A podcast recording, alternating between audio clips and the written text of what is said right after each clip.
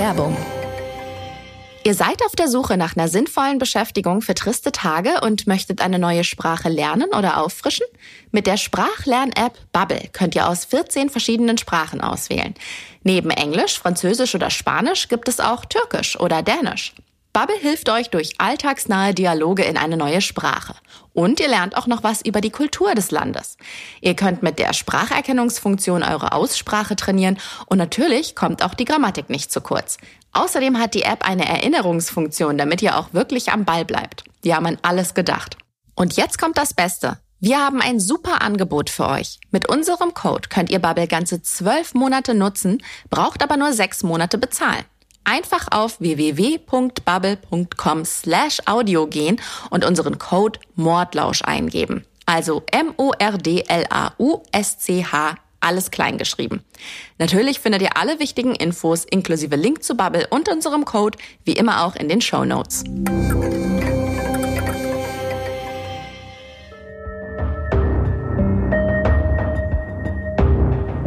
In der Nähe von Los Angeles verschwindet das 27-jährige Fotomodel Linda Sobeck spurlos. Ohne einen Hinweis oder eine Nachricht. Tagelang tappt die Polizei im Dunkeln, bis achtlos entsorgte Fotos zu einem Verdächtigen mit zweideutigem Ruf führen. Einem Player in der Branche mit dunklen Geheimnissen. Er hat die Vermisste als letztes gesehen, aber ein äußerst schlechtes Gedächtnis und präsentiert den Ermittlern eine Story nach der anderen. Warum er damit nicht durchkommt und was den Fall auch heute, über 25 Jahre später noch aktuell macht, erfahrt ihr hier in einer neuen Folge bei Mordlausch. Schön, dass ihr wieder Mord lauscht. Ich bin Kai Kollwitz, Journalist und Autor. Und ich bin Golna Panahi und ich schreibe fürs Fernsehen. Gollner und ich sehen uns jede Woche einen True Crime-Fall genauer an, der uns besonders beschäftigt hat. Wir diskutieren über die Hintergründe der Taten und reden darüber, was wir persönlich davon halten und daran vielleicht auch gesellschaftlich brisant ist. Was bei diesen Gesprächen rauskommt, hört ihr jeden Donnerstag in einer neuen Folge Mordlausch, eurem spannenden True Crime Podcast von TLC.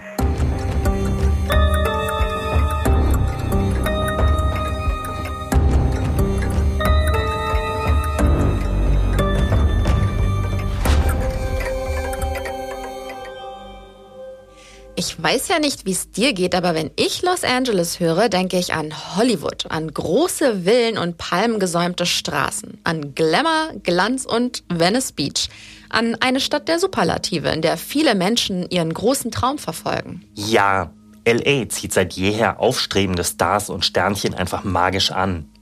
Wer jung und schön ist und etwas Talent hat, der versucht hier sein Glück. Es winken Selbstverwirklichung, lukrative Verträge, Jetset-Leben und Luxus im Überfluss. Soweit die Theorie. Denn hinter Hochglanzcovern und roten Teppichen verbirgt sich ein knallhartes Business, in dem ein echt rauer Wind weht. Ja, das haben wir in Folge 8 schon gesehen. Da ging es um Natalie Wood, um den Aufstieg und Fall einer Hollywood-Ikone. Falls ihr die Folge noch nicht kennt, hört unbedingt rein. Wie hoch der Preis für den Erfolg in der Welt der Reichen und Schönen sein kann, das zeigt auch unser heutiger Fall. Es geht um Sexismus, Machtmissbrauch und einen selbstherrlichen Täter, der sich sicher fühlt in einem System, das Übergriffe und Unterdrückung von Frauen duldet. Und es geht auch um die Frage, wie viele Versionen der Wahrheit kann es eigentlich geben? Aber von vorn, wie beginnt die Geschichte? Dafür müssen wir gut 25 Jahre zurückgehen, ins Jahr 1995. Es ist der 16. November und wir sind in Hermosa Beach im Golden State, Kalifornien. Hermosa Beach ist ein kleiner Ort an der kalifornischen Küste, keine 30 Minuten südlich von LA. Dort wohnt das 27-jährige Fotomodel Linda Sobeck nahe der belebten Strandpromenade in einer WG mit Freundinnen, die genau wie sie modeln. Linda muss man sich als typisches California Girl vorstellen. Bildhübsch, lange blonde Haare, blaue Augen, zierlich, sportbegeistert und dazu eine atemberaubende Ausstrahlung. Bisher posiert sie vor allem für Automagazine, Kalender und Kataloge. Und das zumeist in eher knappen Outfits und hohen Pumps. Vielleicht kennen einige noch diesen typischen 90er Jahre Autokalender, jeden Monat ein Bild mit einem polierten Superschlitten, vor dem sich ein leicht bekleidetes Model mit auftupierter Wuschelmähne räkelt. Solche Bilder hat sie gemacht. Doch eigentlich will sie Schauspielerin werden und richtig durchstarten. Genau. Deshalb ist der 16. November auch ein großer Tag für sie. Denn da ist ein wichtiges Seriencasting, das ihr den lang ersehnten Sprung ins Filmbusiness ermöglichen könnte. Und am Morgen kommt dann plötzlich noch eine kurzfristige Anfrage für ein Fotoshooting rein. Da es gleich stattfinden soll und noch genügend Zeit bis zu diesem Casting bleibt, sagt Linda zu. Sie telefoniert noch kurz mit ihrer Mutter und sagt ihr, dass sie abends nochmal anruft. Dann bricht sie zu dem besagten Shootingtermin auf und ihr könnt es euch vielleicht schon denken, Lindas Mutter wartet am Abend vergeblich auf ihren Anruf. Doch bevor wir jetzt näher darauf eingehen, welche Entwicklungen dieses mysteriöse Shooting anstoßen wird, was wissen wir denn eigentlich über Linda Sobeck? Wo kommt sie her? Wie wurde sie Fotomodel? Erzähl mal, Kai. Linda Sobeck ist am 9. Juli 1968 geboren und in einem Ort namens Lakewood aufgewachsen. Das liegt nur eine halbe Autostunde südlich von LA auf halbem Weg nach Long Beach. Lakewood ist eine typische Planstadt aus den 50er Jahren, also eine gezielt entwickelte Gemeinde für Industriearbeiter, die dort in den Fabriken der Luftfahrtindustrie tätig waren. Schnurgerade Straßen, gesäumt von schlichten, erschwinglichen Einfamilienhäusern, die alle fast identisch aussehen. Und in so einem Haus ist Linda aufgewachsen. Ihre Eltern Elaine und Robert gehen hier ihrer Arbeit nach und gelten als sehr bodenständige und freundliche Leute. Die Sobeks sind eine ganz normale, nette Familie von nebenan. Neben der Arbeit spielt die Gemeinschaft eine wichtige Rolle. Linda hat noch einen Bruder namens Steve. Die Geschwister haben sich stets gut verstanden und haben ein enges Verhältnis zueinander.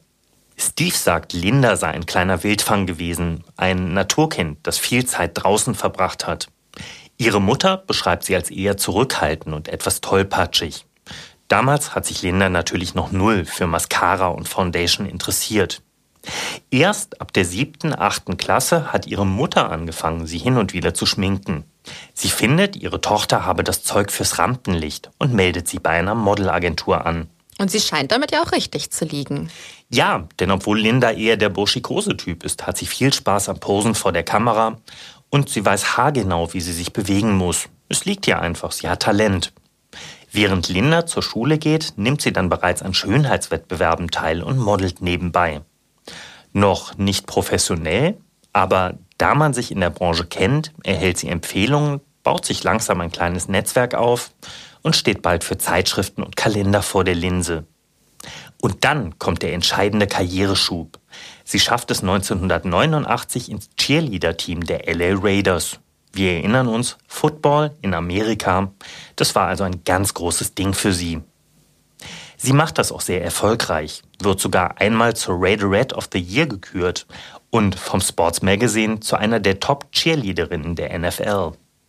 Ja, und ab da geht es eigentlich nur noch steil nach oben. Lindas Karriere nimmt ordentlich Fahrt auf. Sie arbeitet sehr viel und man schätzt ihre Professionalität. Sie bekommt nun auch lukrativere Shootings angeboten, hat ein gutes Business-Netzwerk und pflegt Kontakte zu den Managern und Redaktionen verschiedener Zeitschriften und zu deren Fotografen. Klingt so, als wären die Weichen für eine fulminante Zukunft gelegt.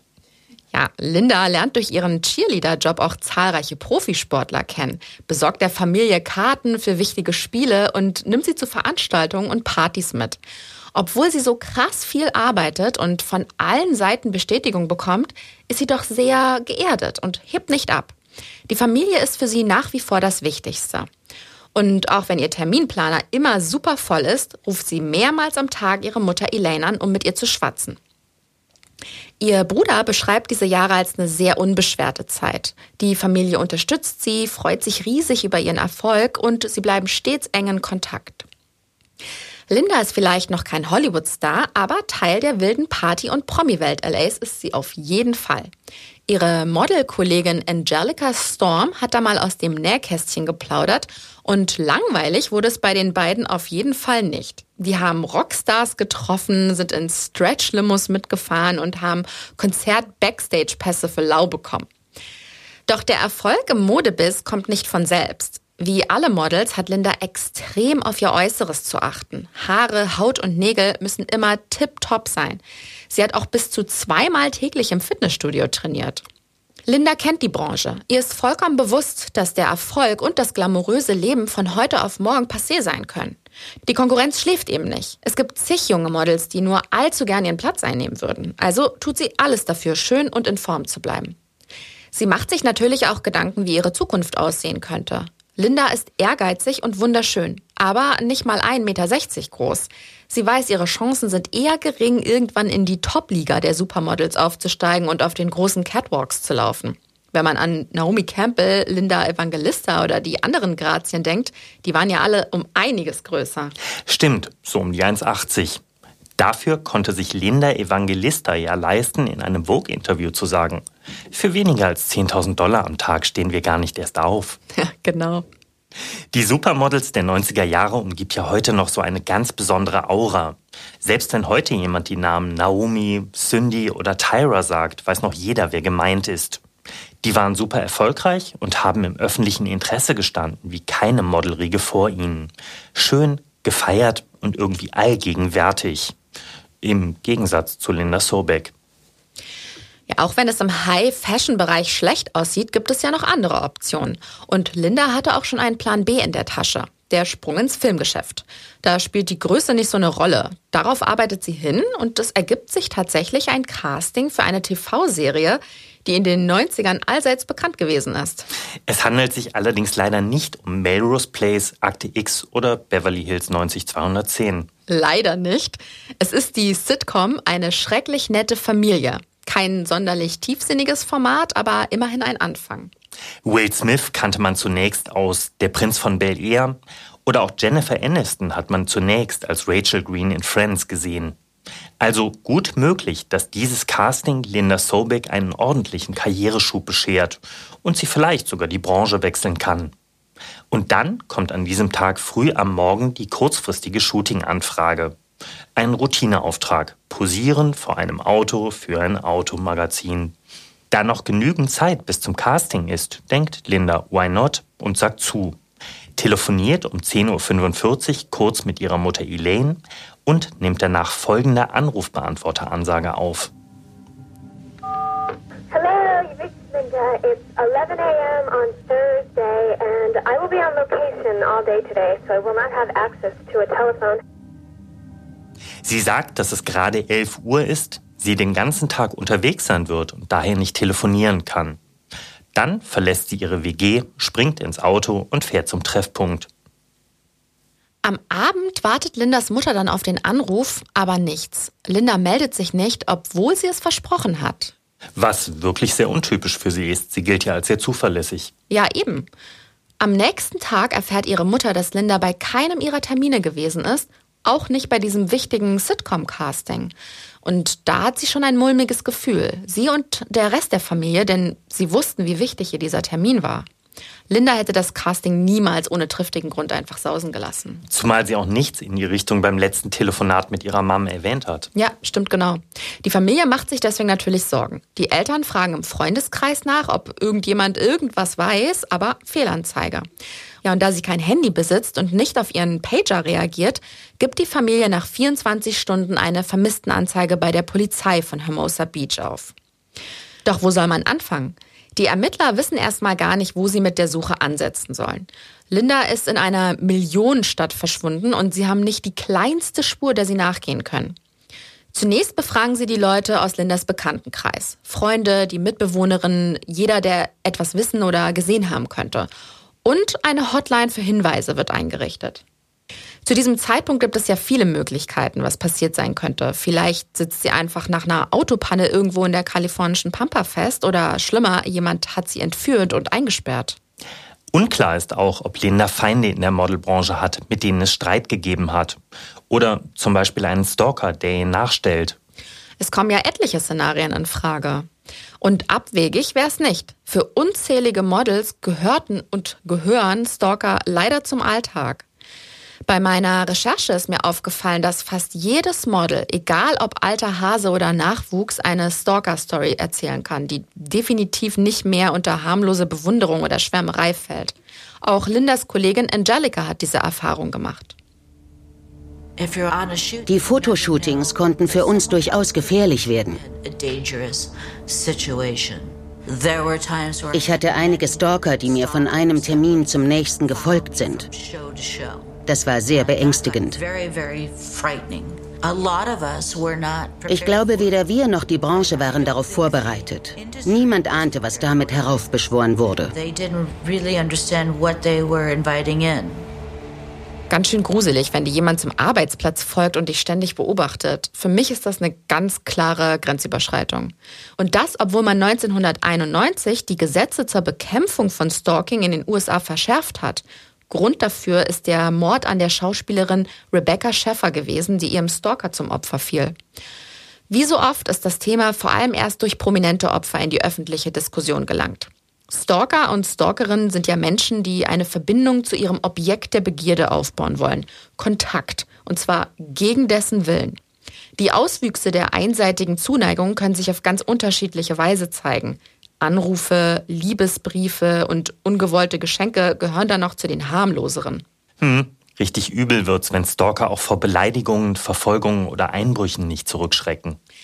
Ja, denk mal an Kendall Jenner aus unserem allseits beliebten Reality-TV-Clan. Die hat ein waschechtes Stalker-Problem.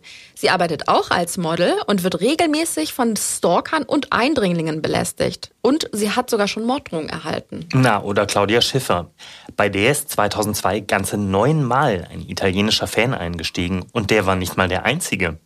Einmal ist ihr Mann spät nachts nach Hause gekommen und da saß einfach ein fremder Typ mit einer Tasche in der Küche, während Claudia und die Kids oben nichtsahnend geschlummert haben. Gott, da bekommt man ja schon vom Zuhören Gänsehaut. Ihr Mann hat deshalb auch eine Gruppe Elitesoldaten angeheuert, die nun für die Sicherheit der Familie sorgt. Okay, was denn für Elitesoldaten? Sogenannte Gurkhas, eine nepalesische Sondereinheit der britischen Armee. Das geht? Okay, wow. Wenn man das nötige Kleingeld hat, geht alles. Stimmt auch wieder.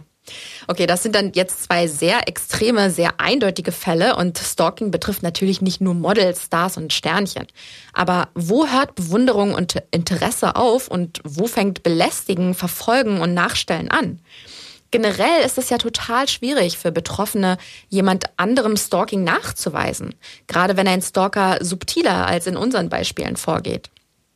Ich habe mal geschaut, wie es bei uns aussieht. Stalking ist in Deutschland seit dem 31. März 2007 laut Paragraph 238 Strafgesetzbuch ein Straftatbestand und es können Freiheitsstrafen von bis zu zehn Jahren dafür verhängt werden.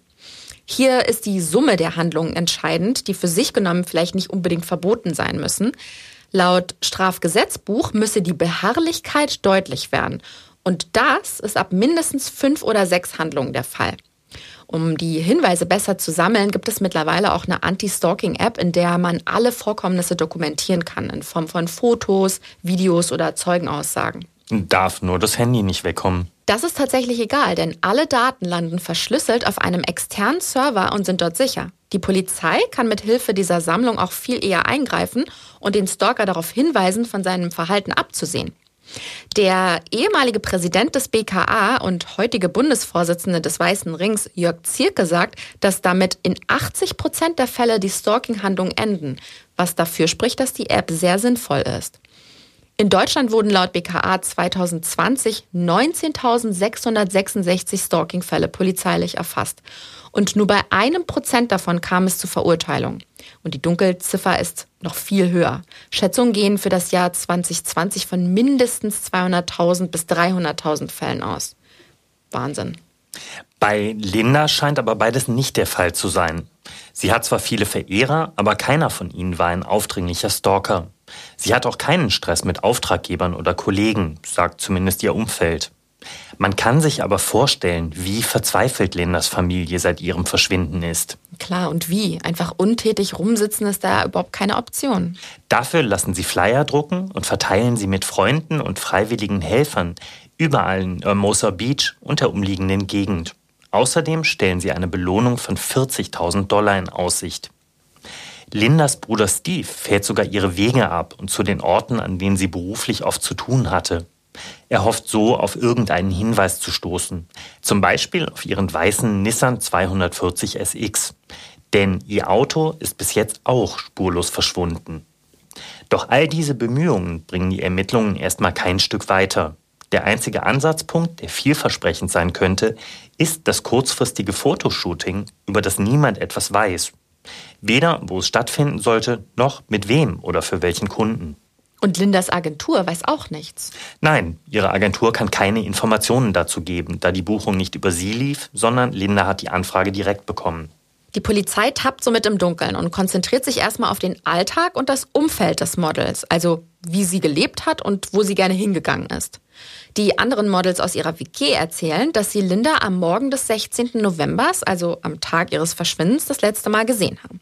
Sie ist täglich im Gold's Gym trainieren gewesen. Das ist ein Fitnessstudio ganz in der Nähe. Aber auch dort hat sie niemand am 16. November gesehen. Nachforschungen in ihren Lieblingsbars und Restaurants ergeben dasselbe. Niemand hat die Vermisste gesehen, etwas von ihr gehört oder weiß, wo sie ist. Sie scheint wie vom Erdboden verschluckt zu sein. Dann nehmen die Ermittler ihr Beziehungsleben unter die Lupe. Linda war ja ein ziemlich heißer Feger und äh, hat sogar eine Zeit lang einen damals relativ bekannten Schauspieler gedatet. Willst du sagen, wer es war? Klar, das war dieser Lorenzo Llamas, falls das jemandem noch was sagt. Der ist in den 80ern und 90ern dick im Geschäft gewesen, so ein großer Typ mit langen Haaren. Seine bekannteste Rolle hierzulande ist wohl die des Reno Reigns in der Actionserie Renegade. Die große Liebe ist es dann aber nicht gewesen. Linda ist mit einigen damals berühmten Männern ausgegangen, einfach in der Hoffnung, darunter den richtigen zu finden. Sie war nicht auf der Suche nach einem unverbindlichen Techtelmechtel, sondern wollte etwas Ernstes, das komplette Paket. Die große Liebe finden, heiraten und eine Familie gründen. Ich hatte es ja schon gesagt, Familie ist das Wichtigste für Linda. Aber in der oberflächlichen Glitzerwelt von Los Angeles ist das gar nicht so einfach. Sie ist wohl oft enttäuscht worden. Eine dieser Enttäuschungen war auch der Bodybuilder, auf den sie sich mal eingelassen hat. Ihr Bruder beschreibt ihn als sehr dominanten und übergriffigen Typen, dem Linda sich wohl völlig untergeordnet hat. Sie hat gemacht, was er wollte, und das hat der Familie natürlich missfallen. Die haben sich Sorgen um Linda gemacht. Die Beziehung hat dann auch nicht besonders lange gehalten, was Linda allerdings wesentlich schlechter weggesteckt hat als dieser Ex. Ihn befragen die Ermittler natürlich auch, doch er macht sich zu keiner Zeit verdächtig. Im Gegenteil, er erzählt bereitwillig alles, was er weiß, damit Linda schnellstmöglich wiedergefunden wird. Leider hilft seine Befragung und auch die der vielen anderen nicht wirklich weiter. Niemand macht sich irgendwie verdächtig oder hat einen entscheidenden Tipp, der zu Linda führt. Vier Tage wird Linda nun schon vermisst und die Ermittler haben nichts, was auch nur annähernd auf eine vielversprechende Spur hindeutet. Ihre Familie und Freunde wollen die Hoffnung noch nicht aufgeben, dass Linda lebend gefunden wird.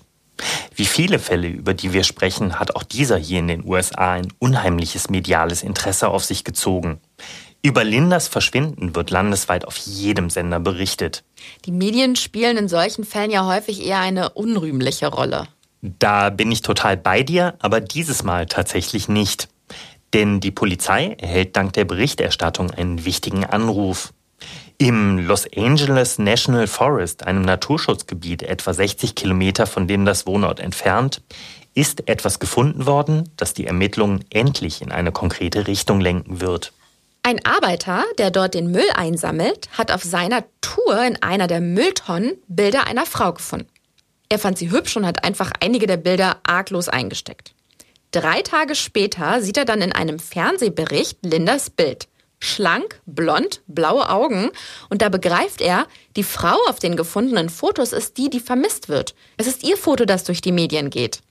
Da greift er sofort zum Hörer und berichtet der Polizei von seinem Fund. Die Polizei macht sich dann auch gleich auf dem Weg zum Fundort und die Ermittler nehmen an, dass die Fotos dort einfach entsorgt worden sind. Sie durchkämmen das umliegende Gebiet und durchsuchen auch die Mülltonne und darin finden sie noch mehr Fotos. Lindas Terminkalender, und einen Mietvertrag für einen Lexus SUV. Und dieser Lexus, der dort vermerkt steht, ist etwas ganz Besonderes, nämlich ein Prototyp, um von dem es genau zwei Exemplare gibt. Endlich eine heiße Spur.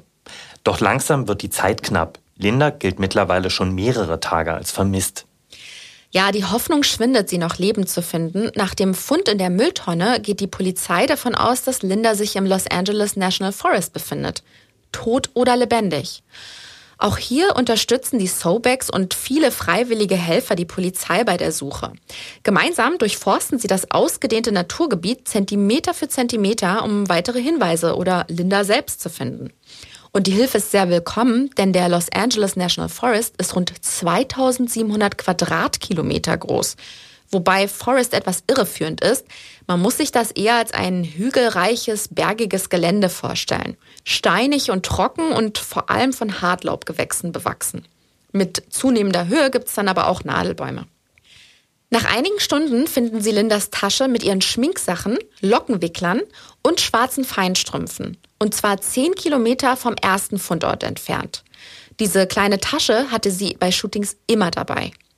Die Polizei hat jetzt also Fotos, Lindas Kalender und dieses Täschchen. Doch wie sind die Sachen hierher gekommen und warum sind sie verstreut? All das ergibt erstmal überhaupt gar keinen Sinn. Die Polizei sieht sich dann alle Fundstücke genauer an und im Terminkalender und auf dem Lexus-Mietvertrag taucht ein Name auf, nämlich Charles Rathbun. Der Mann wird natürlich sofort überprüft. Es stellt sich heraus, dass dieser Charles Rathburn ein bekannter, sehr gefragter Fotograf ist, der hauptsächlich für Automagazine und Autofirmen arbeitet. Lexus, Chevrolet und so weiter. Er ist 1989 nach LA gezogen und hat vorher in Ohio und Michigan gearbeitet. Er zählt in seiner Branche zu den Top-Fotografen, genießt einen exzellenten Ruf und wird von Kollegen und Auftraggebern für seine Zuverlässigkeit und die Qualität seiner Arbeit geschätzt. Er war sehr gut, denn er hat penibel darauf geachtet, was durch die Linse kam. Er war in vielerlei Hinsicht wirklich ein Künstler. So beschreibt der Autor Jack Narrett seine Arbeit. Der hat mal mit ihm in einem Verlagshaus zusammengearbeitet, bevor Rathbun sich selbstständig gemacht hat. Dieser Jack Narrett charakterisiert ihn als umgänglichen und freundlichen Zeitgenossen. Laut Narrett hat sich Rathbun durch seine ausgezeichnete Arbeit hervorragende Geschäftskontakte aufgebaut. Zu Zeitschriften, Redaktionen und natürlich auch Models. Und dazu zählte auch Linda Sobeck. So sieht's aus.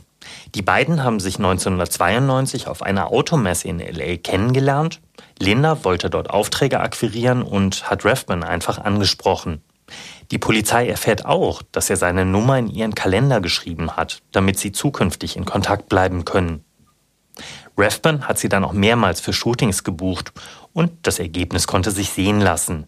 Er ist für Linda auf jeden Fall ein wichtiger Kontakt, denn Rathbun hat die besten und begehrtesten Aufträge an Land gezogen. Solche Aufträge, die Fotomodels wie Linda gern übernehmen wollten. Damit ihr euch den Herrn besser vorstellen könnt, also Charles Rathbun ist von recht großer und kräftiger Statur, 1,95 groß und etwa 90 Kilo schwer. Abgesehen davon aber eher unscheinbar. Er hat dünne, dunkelblonde Haare, die sich am Hinterkopf lichten, helle Augen und blasse Haut mit eher weichen Gesichtszügen und Aknenarben auf den Wangen. 1995 ist er 38 Jahre alt und trägt so eine typische 90er-Jahre-Brille mit schmaler Metallfassung, wie man sie heute auch wieder hier und da sieht. Ja, alles kommt wieder, würde meine Mom jetzt sagen. Ja, am besten nie irgendwas aussortieren und wegwerfen. Charles Rathburn ist jedenfalls ziemlich gut im Geschäft und führt ein traumhaftes Leben. Er hat ein neues Haus in Hollywood, ist in einer neuen Beziehung und schwimmt im Geld. Die Polizei hat mit dem Namen Charles Rathburn eine heiße Spur. Aber wie geht's denn weiter? Sechs Tage nach Lindas Verschwinden wird endlich ihr Nissan in Torrance auf einem Schnellrestaurant-Parkplatz entdeckt. Keine 15 Minuten Fahrtweg von ihrer Wohnung entfernt. Allerdings ohne einen Hinweis auf ihren Verbleib.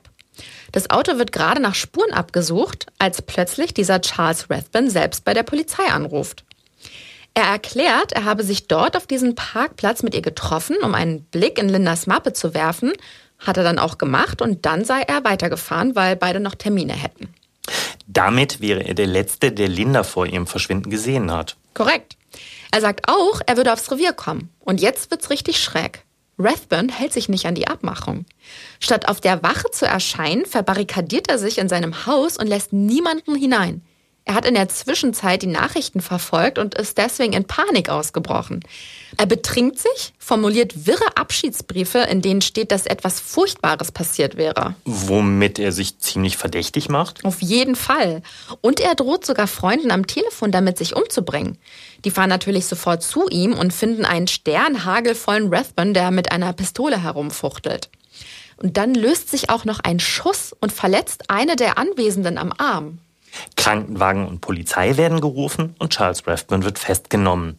Niemand zweifelt mehr daran, dass er etwas über die vermisste Linda Sobeck weiß. Er wird dann auf der Wache verhört. Die Ermittler gehen dabei sehr zurückhaltend und ruhig vor, denn sie hoffen, Rathburn so Informationen über Lindas Aufenthaltsort zu entlocken. Der erzählt dann auch völlig aufgelöst, warum er so durchgedreht und nicht auf die Wache gekommen ist. Rathburn hatte nämlich bei seinem Anruf nicht ganz die Wahrheit gesagt. Er ist nach dem Treffen auf dem Parkplatz und dem Blick in die Mappe nicht einfach wieder gefahren, sondern hat Linda dort eingesackt. Er wollte den Prototyp eines neuen Lexus für die Auto Week fotografieren und hat am 16. November morgens bei Linda angefragt, ob sie kurzfristig verfügbar wäre.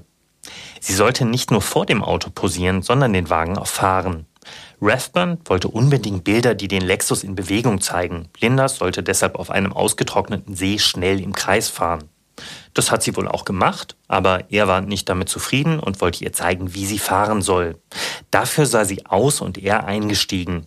Dann, so Rathburn weiter, habe er Gas gegeben, die Kontrolle über den Wagen verloren und Linda versehentlich totgefahren.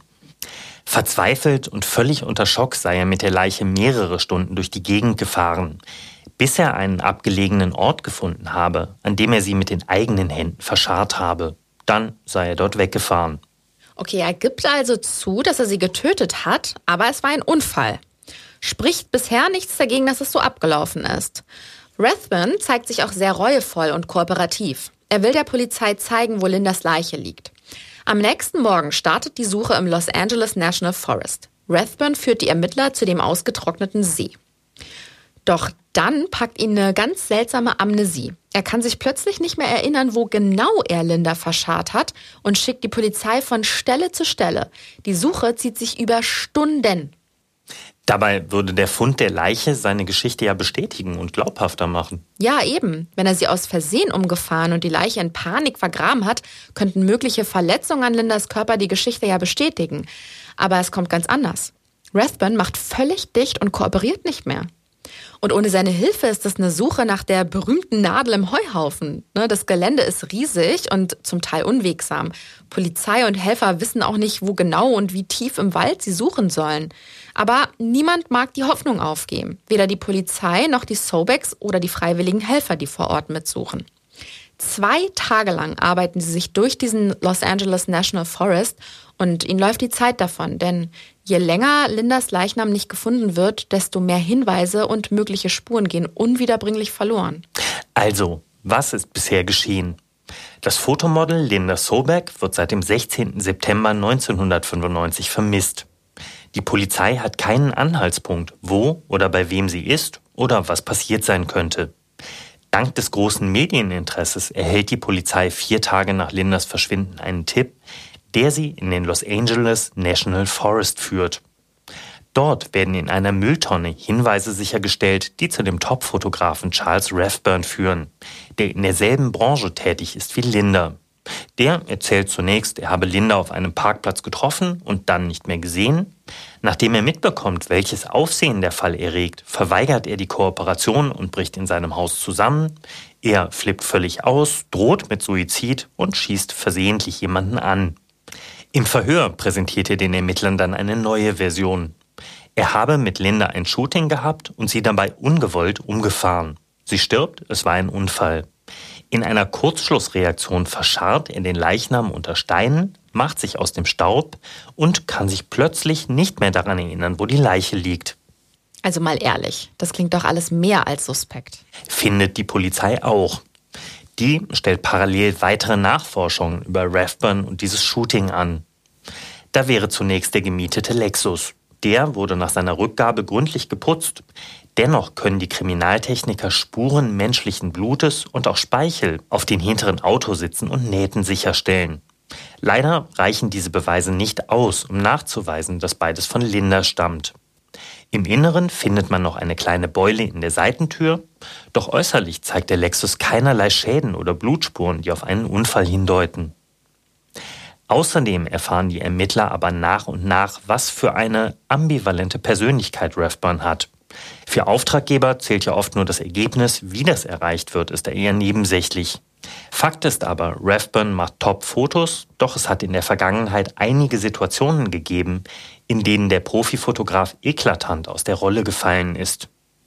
Er konnte eben noch ruhig am Schreibtisch sitzen und im nächsten Moment total austicken und Möbel durch die Gegend werfen. Total ambivalent. Auch sein Verhalten gegenüber Mitarbeiterinnen und Models war nicht immer so vorbildlich, wie sich herausstellt. Er mag ihnen zunächst höflich und freundlich gegenüber aufgetreten sein, doch hinter der Kamera wird er dann unangenehm, hat abschätzige, sexistische Bemerkungen gemacht und so weiter.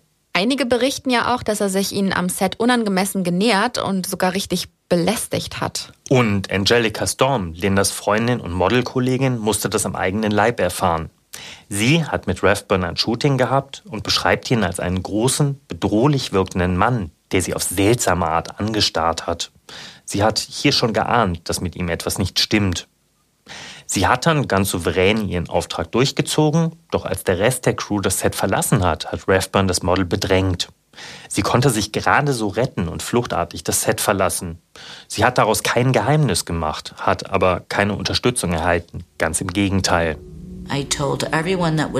Jedem, der zugehört hat, habe ich erzählt, dass er gefährlich ist. Aber alle haben damals nur gesagt, er ist halt ein Mann.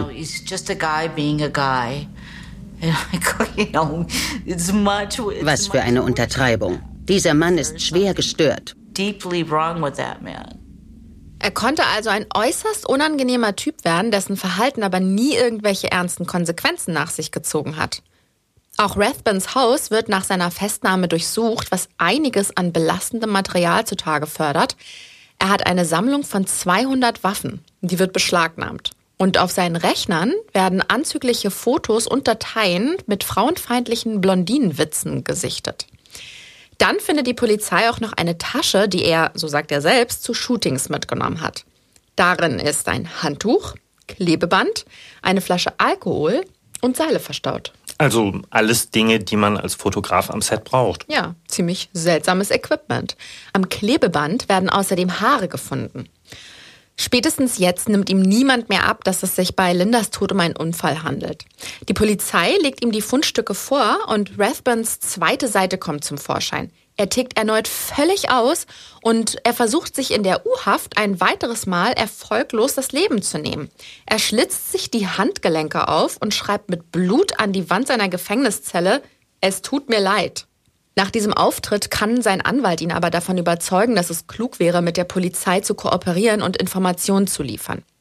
Da die mühsame Suche nach Lindas Leiche im Los Angeles National Forest ja weiter erfolglos bleibt, will die Polizei es jetzt zusätzlich aus der Luft versuchen.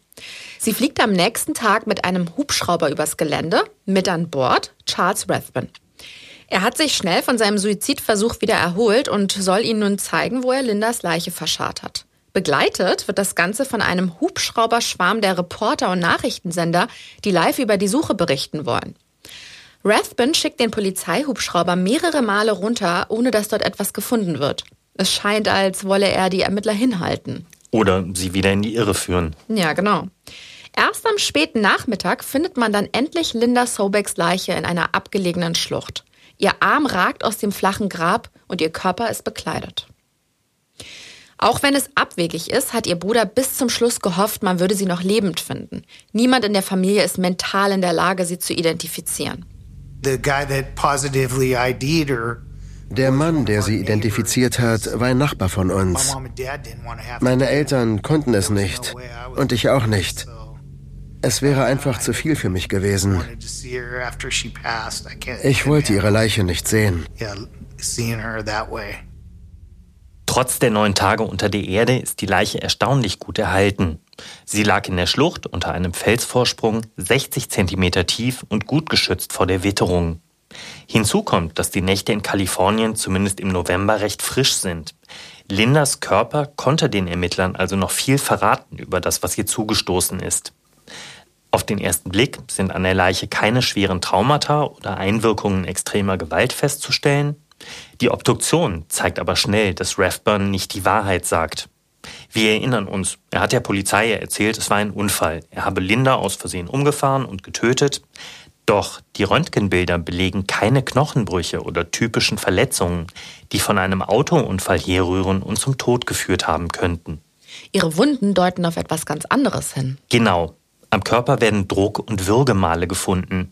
Und die Autopsie ergibt als Todesursache Ersticken. Man stellt viele kleine Stecknadelkopfgroße Blutungen fest, was rechtsmedizinisch auf eine venöse Stauung hindeutet, wie sie bei Strangulationen auftritt. Ihr Tod wurde also nicht durch einen Autounfall herbeigeführt, wie Rathburn behauptet. Weiterhin befinden sich tiefe Fesselmale an den Fußgelenken, die belegen, dass sie sich mit allen Kräften gewehrt hat. Außerdem werden Hämatome an den Oberschenkeln festgestellt und ein Ohrring ist herausgerissen. Zudem hatte Linda reichlich Alkohol im Blut und wurde vor ihrem Tod sexuell misshandelt. Die rohe Gewalt, die die Autopsie belegt, ist wirklich gravierend. Ja, und die Geschichte von Rathburn hält diesem Obduktionsbericht nicht stand. Und eigentlich ist unfassbar, was jetzt passiert. Statt zu gestehen, kommt er mit der nächsten Erklärung um die Ecke, was sich an jenem Tag ereignet hat. Das ist dann schon die dritte Version. Okay, gut, dass du mitzählst. Er und sein Anwalt ändern nochmal die Taktik und behaupten jetzt, Linda wäre gar nicht so lieb und brav, wie sie sich nach außen gegeben hat. Das sei reine Inszenierung gewesen. Eigentlich war sie ein kleines Luder. Angeblich ist Folgendes passiert. Rathburn habe Linda beim Shooting Tequila angeboten. Linda hat zugegriffen und sich einen angetrunken. Das ganze Setting habe sie dann so angetörnt, dass sie Sex mit ihm haben wollte. Er hat sich darauf eingelassen und nach einvernehmlichem Geschlechtsverkehr haben sie das Shooting dann fortgesetzt, bis es zu besagtem Unfall kam. Da sie verletzt war, wollte er Linda auf die Rücksitze des Lexus hieven. Und da sei sie komplett ausgerastet und fuchsteufelswild geworden, weil sie ja seinetwegen nun das Casting für die Sitcom vergessen konnte.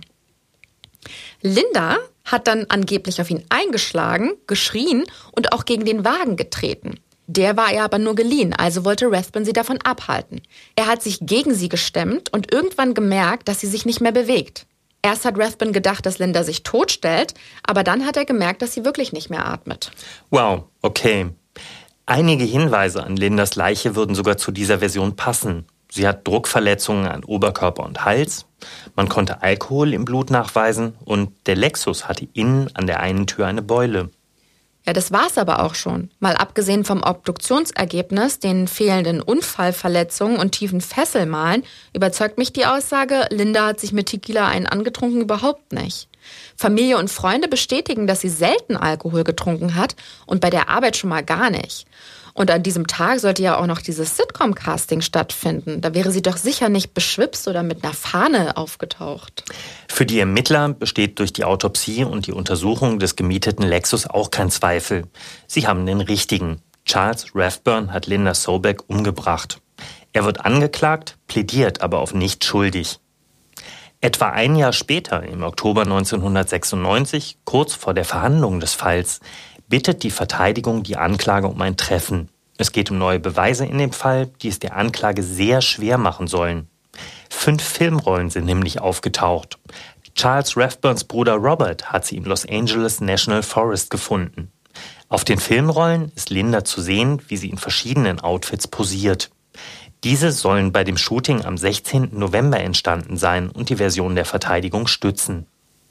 Doch der Staatsanwaltschaft fällt bei genauerer Betrachtung etwas auf. Linda posiert sehr gezwungen und unentspannt, als hätte sie die Fotos nicht freiwillig gemacht. Ihr Gesichtsausdruck wirkt darauf ängstlich und irgendwie seltsam, nicht passend für ein Shooting dieser Art. Auf den Fotos trägt sie die schwarzen Strümpfe, die man in ihrem Täschchen im Wald gefunden hat. Die wurden eingehend von Forensikern untersucht doch auch hier ist die gefundene Blutmenge zu gering, um einen DNA-Test damit durchzuführen und zu beweisen, dass es Lindas Blut ist. Die Verteidigung nutzt das für sich und sagt, das Blut stamme nicht von Linda, sondern von irgendeinem Tier. Die Anklage müsste also nachweisen, dass es von einem Menschen stammt. Ja, und außerdem hatten diese Strümpfe unschöne Laufmaschen, was die Staatsanwaltschaft äußerst stutzig macht. Makelloses Styling und Perfektion ist in diesem Business das A und O. Kein Model möchte solche Bilder von sich als Referenz in der Setcard. Das wirkt unprofessionell und schlecht vorbereitet. Staatsanwältin Mary Jean Bowman hat dafür nur eine Erklärung. Durch die Strümpfe kamen wir zu folgenden Schlüssen. Linda hatte sie getragen, als sie getötet wurde. Und der Angeklagte hatte versucht, diese Beweisstücke verschwinden zu lassen. indem er sie weit entfernt von der Leiche und vom Ort des Shootings entsorgte. Aber besonders fragwürdig sind die Fotos auf der fünften Filmrolle. Diese sind doppelt belichtet und zeigen eine Frau in eindeutigen anzüglichen Posen. Rathburn behauptet, sie seien von Linda und nach dem Sex im Lexus entstanden. Man sieht darauf ein Armaturenbrett, Hände, weibliche Geschlechtsteile, aber kein Gesicht. Er und sein Anwalt wollen damit den Eindruck erwecken, sie hätte für ihre Karriere alles getan. So auch an diesem Tag. Ja, das ist aber eine ganz schön fiese Strategie. Auf jeden Fall. Aber die Verteidigung hatte die Rechnung ohne die Forensik gemacht. Denn die Kriminaltechniker nehmen jedes einzelne Bild genau unter die Lupe, sie vergrößern sie im Labor und stellen etwas Unfassbares fest. Die Bilder zeigen nicht Linda und sind niemals in diesem Wagen entstanden. Auf dem Lenkrad ist nicht das Logo eines Lexus zu sehen, sondern ein völlig anderes Emblem. Dafür erkennt man einen Tempomat und spezielle Autositze, die dieser Lexus-Prototyp gar nicht besitzt. Außerdem können sie ausschließen, dass die abgebildeten Körperteile von Linda stammen. Dieser Plan der Verteidigung ist also ein Schuss in den Ofen. Die angeblichen Beweisfotos beweisen rein gar nichts. Die Verhandlung des Falls findet dann im Herbst 96 statt und zieht große Aufmerksamkeit auf sich. Etwa zeitgleich steht auch O.J. Simpson im Fokus. Wahrscheinlich kennt jeder von euch diesen spektakulären Strafprozess, in dem er wegen Mordes angeklagt und freigesprochen wurde. Was danach vor ihm liegt, ist der nicht minder spektakuläre Zivilprozess. Die Berichterstattung der Medien dreht sich also besonders um diese beiden Fälle. Die Kollegen von der LA Times haben sehr ausführlich über den Prozessverlauf berichtet. Die Links dazu packen wir euch in die Show Notes. Die Anklage legt es darauf an, die extreme Grausamkeit der Tat hervorzuheben und Rathbun als menschliches Monster zu entlarven, was bei der erdrückenden Beweislage auch nicht schwierig ist. Der Autopsiebericht und Rathbuns Verhalten sprechen ja eine deutliche Sprache. Und Rathbun, der ja immer noch auf unschuldig plädiert, tritt zu seiner eigenen Verteidigung in den Zeugenstand. Genau, und es ist wirklich unfassbar, aber er präsentiert wieder eine neue Version. Es ist natürlich weiterhin ein Unfall gewesen, aber er habe sie nicht umgefahren, sondern ist ihr mit dem Auto so gefährlich nahe gekommen, dass sie zurückgesprungen ist, dabei gestürzt ist und sich den Kopf verletzt hat. Er hat ihr dann ins Auto geholfen, doch sie ist in Rage geraten wegen des Unfalls. Sie hat geschrien und um sich getreten. Er wollte sie daran hindern, damit das Auto keine Kratzer bekommt. Deshalb hat er sie am Fuß gepackt und es gab ein handfestes Gerangel. Dann hat er sich mit seinem gesamten Gewicht auf ihren Rücken gestemmt und gegen den Sitz gedrückt.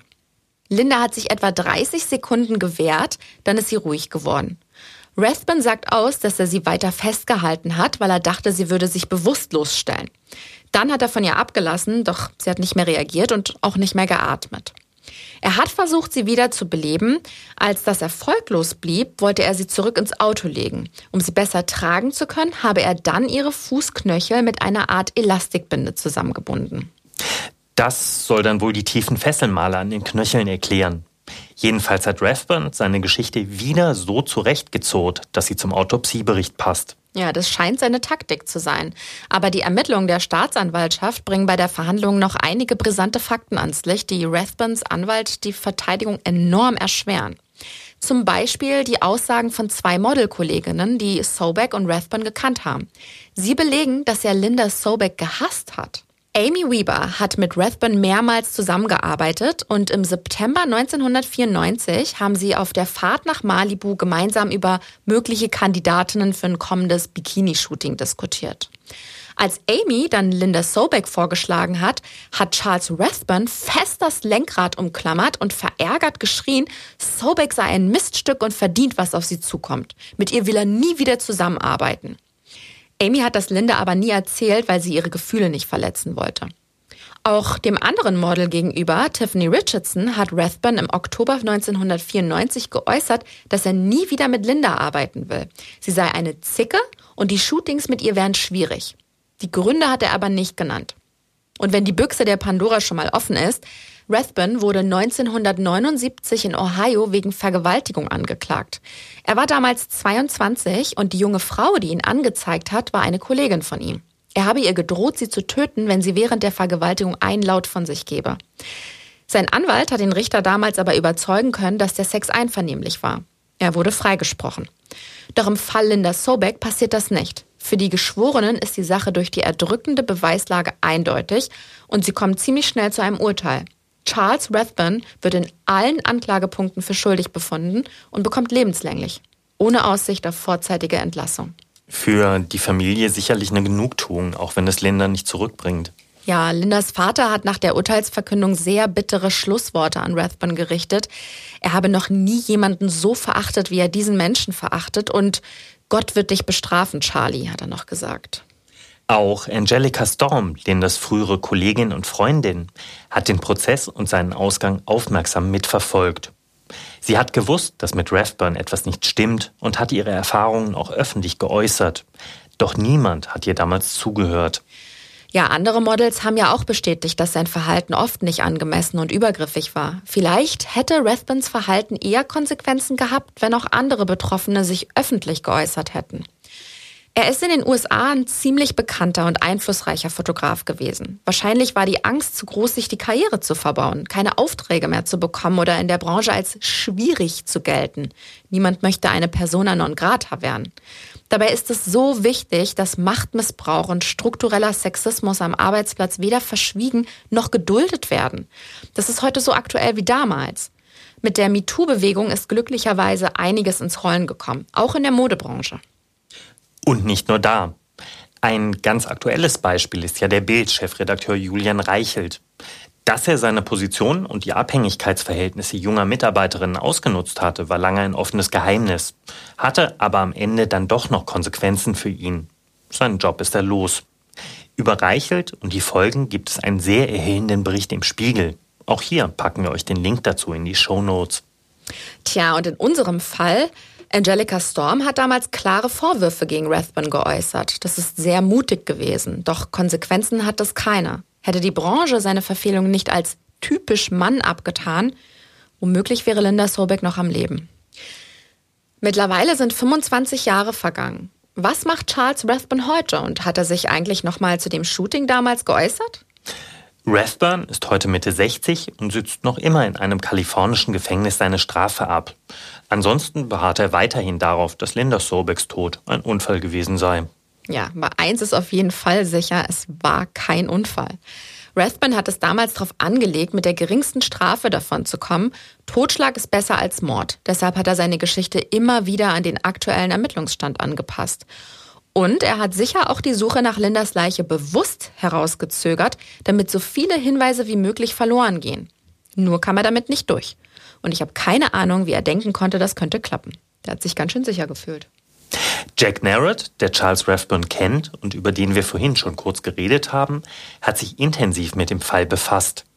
Zwei Jahre nach Rathbuns Verurteilung hat er ein Buch über den Fall veröffentlicht, namens Fatal Photographs.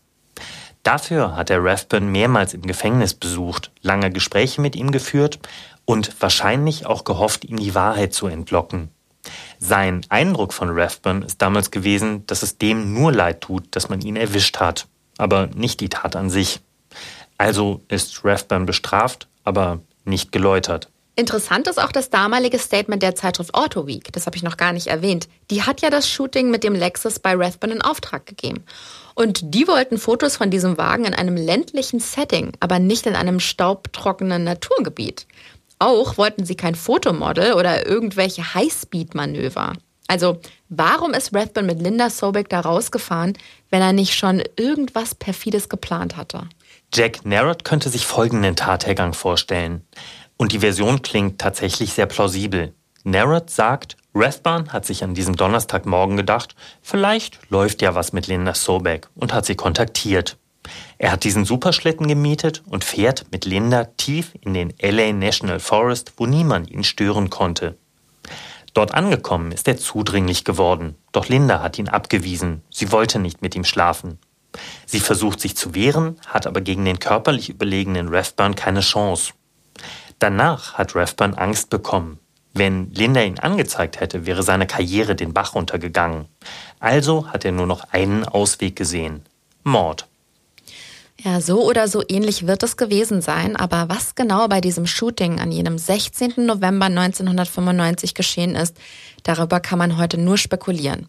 Es sei denn, Charles Rathbun kommt doch noch mal ins Plaudern.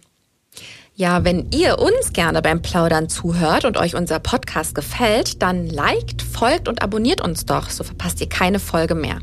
Alle Infos zum Mordlausch findet ihr auch auf tlc.de slash podcast.